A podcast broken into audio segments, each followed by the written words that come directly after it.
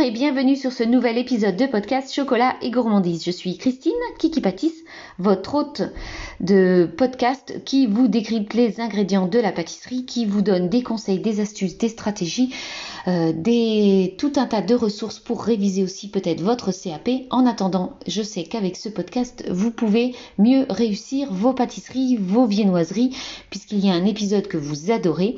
D'ailleurs, n'hésitez pas à le partager, à me mentionner, je serai plus que ravie. Donc aujourd'hui, eh bien, notre nouvel épisode va parler de plein de fruits. Oui, parce que ce nouvel épisode aujourd'hui va nous parler de différences entre confit, confiture, chutney, euh, marmelade, ce genre de choses.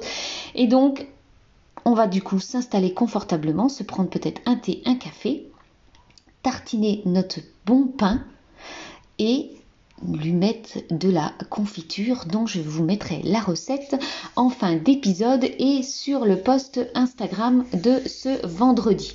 Donc, c'est parti pour notre nouvel épisode. Alors, c'est quoi leur différence dans tout ça? Entre confiture, confit, chutney, marmelade, qu'est-ce qui fait la différence? Alors, on le sait, la confiture s'obtient grosso modo par une longue cuisson de fruits frais, de pulpe ou de purée de fruits dans du sucre, hein, comme fraises, framboises, abricots, donc on est d'accord, on est en plein dans la saison, et elle englobe tout ce qui ne fait pas partie de la famille des agrumes. Ça, ce sont pour les confitures. Quant à la marmelade, elle est justement réalisée qu'à partir d'agrumes, orange, pamplemousse, citron, blablabla, tout un tas, je vous en donnerai d'autres après. Donc, autre différence entre ces deux préparations, c'est la texture. Une confiture devrait être lisse, elle est cuite plus longtemps, alors qu'une marmelade contient des morceaux.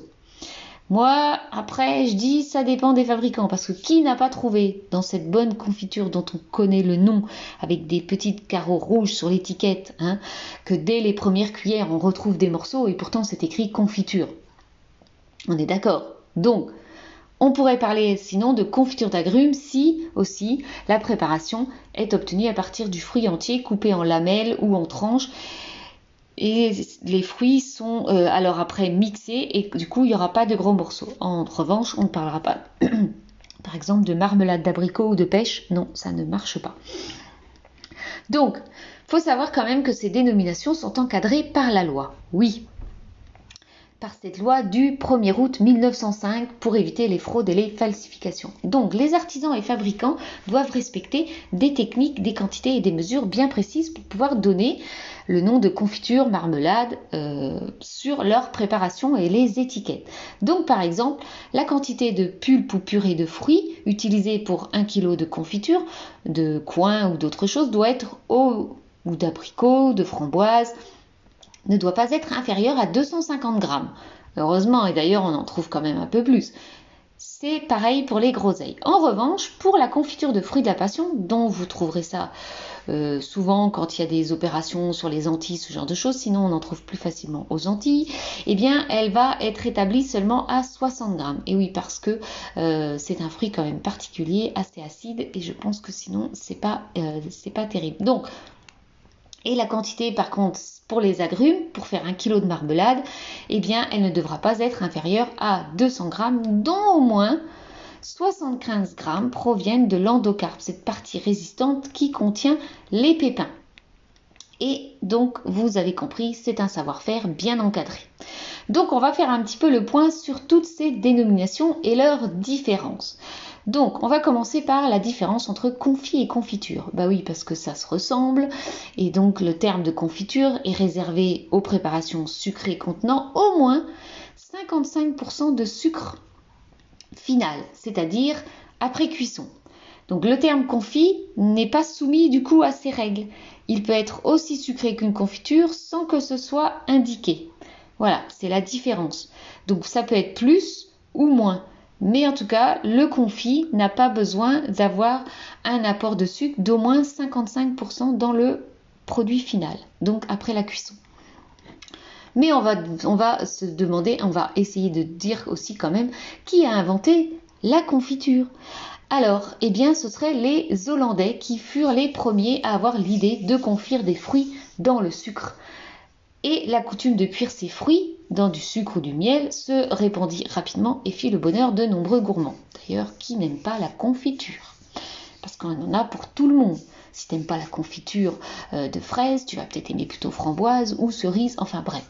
Ensuite, on a aussi le terme confiture extra. Ça, tu l'as sûrement déjà vu sur les étiquettes euh, quand tu vas acheter ta confiture en grande surface. Eh bien, ça veut dire que le mélange porté à la consistance euh, gélifiée, appropriée de sucre ou de pulpe non concentré, euh, va avoir beaucoup plus de fruits que une confiture classique.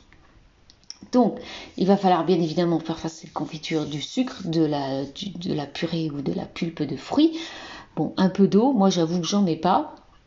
Mais euh, pour euh, une confiture, une recette de confiture, euh, il faudrait quand même avoir au minimum 35 g de pulpe pour 100 g de fruits. 100 g de confiture, donc 35 g de fruits, ça c'est de la confiture extra, enfin elle est dite extra quand elle contient, ça c'est de la confiture normale, pardon, et si on veut une confiture extra, c'est quand elle contient un minimum de 45% de fruits. Donc euh, voilà, mais euh, souvent c'est euh, souvent c'est plus aux alentours de 35. Maintenant on arrive à trouver 45 voire plus et c'est bien. Donc il y a des exceptions pour les groseilles, l'argousier ou les fruits de la passion, hein, comme je l'ai dit tout à l'heure. Donc par exemple, le calcul va être vite fait sur le poids initial des composants sur 600 g de fruits et 400 g de fruits, ça donne 60% de fruits, de sucre. J'ai dit quoi? 600 g de fruits, 400 g de sucre, ça nous donne 60% de fruits, hein, parce que ça fait 1 kg. Donc le calcul des fruits se fait sur le produit fini. Donc la cuisson diminue le kilo initial. Dans notre exemple, ce ci-dessus, et ça donne environ 800 g de, 800 g de matière. Voilà, ensuite.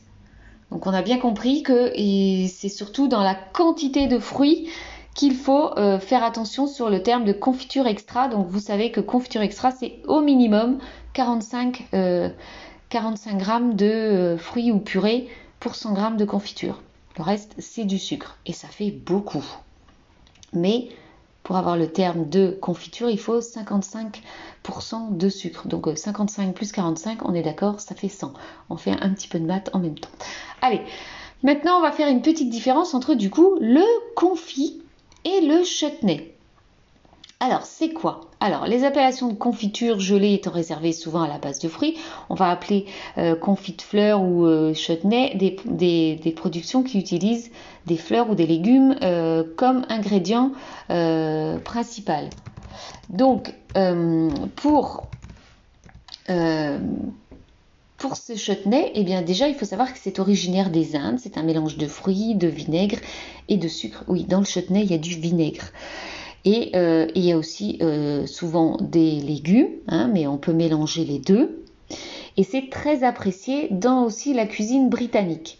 D'ailleurs, et euh, souvent on peut, c'est à base de, vous, devez voir, souvent c'est aussi un sirop épicé.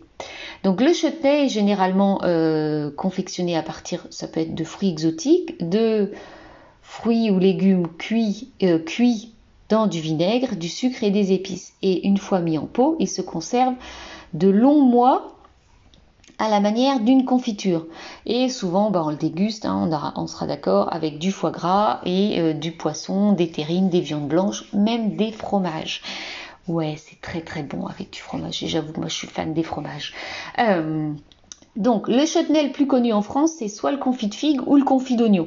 Vous serez d'accord hein? Et le confit d'oignon, et il y a aussi le confit de coin, le confit d'abricot, le confit de rhubarbe sont également très très appréciés pendant les fêtes avec du foie gras, du boudin blanc ou de la Saint-Jacques. Mais on n'est pas là pour parler euh, cuisine et euh, mais euh, de Noël, puisqu'on est quand même encore loin de Noël. Mais on attend, bien qu'on n'est pas obligé d'attendre Noël pour manger du foie gras ou des Saint-Jacques. Hein. Enfin bref, voilà. Donc, vous aurez compris, le chutney, c'est cuit, c'est c'est un mélange, ça peut être un mélange de fruits, de légumes, mais c'est cuit avec du sucre et du vinaigre. C'est ce qui fait la différence. Dans le chutney, il y a du vinaigre et des épices. Et ça va se conserver très longtemps. Donc vous pouvez faire plein de chutney, de courgettes, d'oignons. Euh, c'est excellent. Voilà. Donc, maintenant, on va faire une petite différence entre confiture et compote. Alors, qu'est-ce que c'est? Ben, Vous me direz, les deux sont faits avec des fruits. Oui, ça c'est sûr. Donc, Une compote, euh, une compote va, euh, être, euh, c'est une sorte de confiture, va être faite avec des fruits cuits ou frais, mais peu de sucre, voire pas du tout.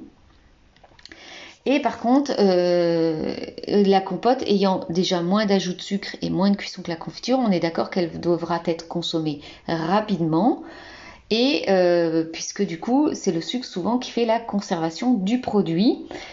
S'il n'y a pas de sucre, forcément, ça se conserve moins longtemps et ça va tourner euh, très vite et ça va, ça va avoir, on va dire, ça va piquer. Oui, vous savez, ça, ça pique au fond de la bouche. Donc voilà. Donc, on est d'accord, la compote, c'est n'importe quel fruit, mais il y a moins de sucre que dans une confiture, ou pas du tout. Et ça se conservera beaucoup, du coup, beaucoup moins longtemps qu'une euh, confiture. Maintenant, la différence entre la gelée et la confiture. Alors, contrairement à la confiture, la gelée est fabriquée à base de fruits filtrés pour ne garder que le jus. Oui, vous n'avez aucun pépin dans une gelée. Et ce euh, jus est euh, ensuite mélangé avec du sucre et cuit lentement jusqu'à ce qu'il épaississe. C'est ce qui s'appelle une gelée claire. Donc la gelée de fruits, bien euh, et contrairement à la confiture, elle est fabriquée donc uniquement à partir de jus et et c'est une fois cuit que du coup on obtient euh, petit à petit cette gelée. Donc cette gelée, elle est souvent faite à partir de fruits riches en pectine, cuits avec du sucre, ce qui fait que ça coagule après refroidissement.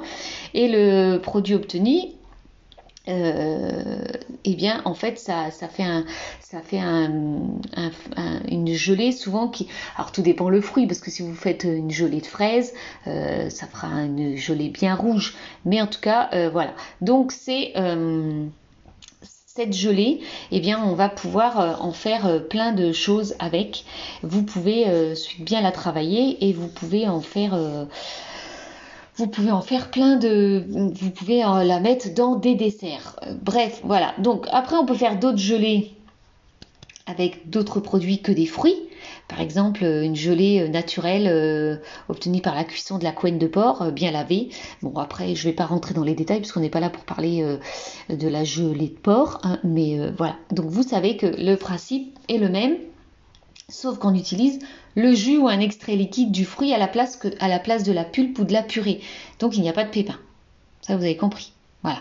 Donc la gelée euh, extra utilise au moins 45 g de jus pour 100 g de gelée contre 35 g minimum pour une gelée classique.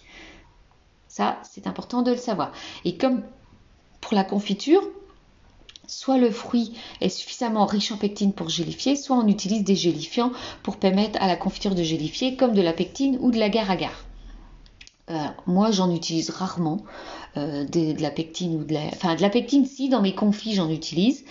De l'agar-agar moins pour des confits parce que ça n'a pas le même pouvoir et ça ne donnera pas la même texture. D'ailleurs, n'hésitez pas, vous pouvez aller, il y a euh, un épisode sur les pectines et il y a un épisode sur euh, l'agar-agar ou la gélatine. Euh, c'est le tout premier épisode d'ailleurs.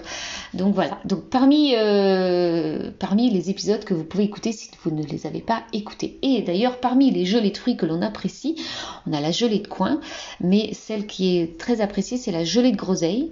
Sinon vous avez de la gelée de mangue, de la gelée de pomme ou encore de la gelée de citron. Et ça je pense que c'est vraiment pas mal. Ensuite, Marmelade. Oui, alors on parlait de marmelade au début de l'épisode. Pourquoi marmelade et pas confiture?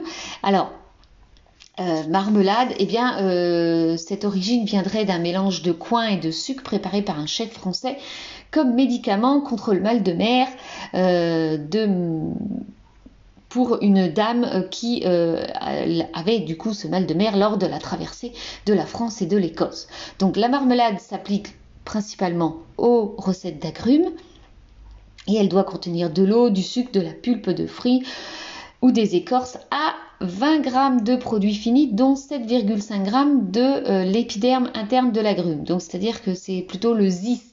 Hein. Et si cette recette ne respecte pas ces proportions, eh bien il va s'agir alors d'une confiture et pas d'une marmelade. Et euh, c'est pour cela que l'on trouve à la fois de la marmelade de citron ou de la confiture de citron. Et parce que les confitures sont moins amères que les marmelades puisqu'elles ne contiennent pas cet épiderme interne de notre fruit. Donc, tous les agrumes ou presque peuvent euh, se euh, prêter à la réalisation des marmelades ou des confitures, mais en tout cas marmelade, vous savez qu'il faut euh, du zeste dedans, hein, cet épiderme interne qui donne cette amertume. C'est ça. En fait, quand vous quand vous zestez un, citron, un pamplemousse, ce genre de d'agrumes, quand vous prenez le zeste au départ, vous prenez la petite partie, la partie supérieure de cette peau et vous n'avez pas cette partie blanche là qui peut être très épaisse. Et ça, c'est le ziste. Et ça, c'est ça qui donne l'amertume dans un, dessert ou dans, un, dans, dans, une confiture. Et donc voilà, donc vous le savez, euh, pour que une marmelade s'appelle marmelade, il faut qu'elle ait du ziste et donc euh, cet épiderme interne de l'agrume pour avoir cette dénomination. Et il faut au moins 20 grammes d'écorce d'agrumes pour 100 g de fruits, de, confiture, de gelée, de marmelade, pour avoir cette dénomination.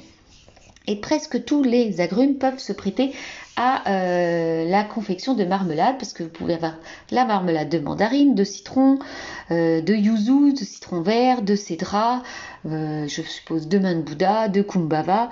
Donc voilà, maintenant il n'y a plus qu'à choisir. En attendant, eh bien, moi, je euh, finis sur cette note-là de marmelade pour cet épisode. J'espère qu'il vous a plu. Si vous êtes encore là jusqu'au bout, c'est que oui. Et n'hésitez pas à le partager, de mettre un, avis sur iTunes, Apple Podcast. Et si ce n'est pas votre cas, si vous ne pouvez pas, peut-être sur votre application vous pouvez. Et vous pouvez aussi à fond le partager pour que je sois de plus en plus écoutée. Et maintenant, eh bien, qu'est-ce que je fais? Je vous fais de gros bisous et je vous dis à la semaine prochaine pour un futur épisode de Chocolat et gourmandise.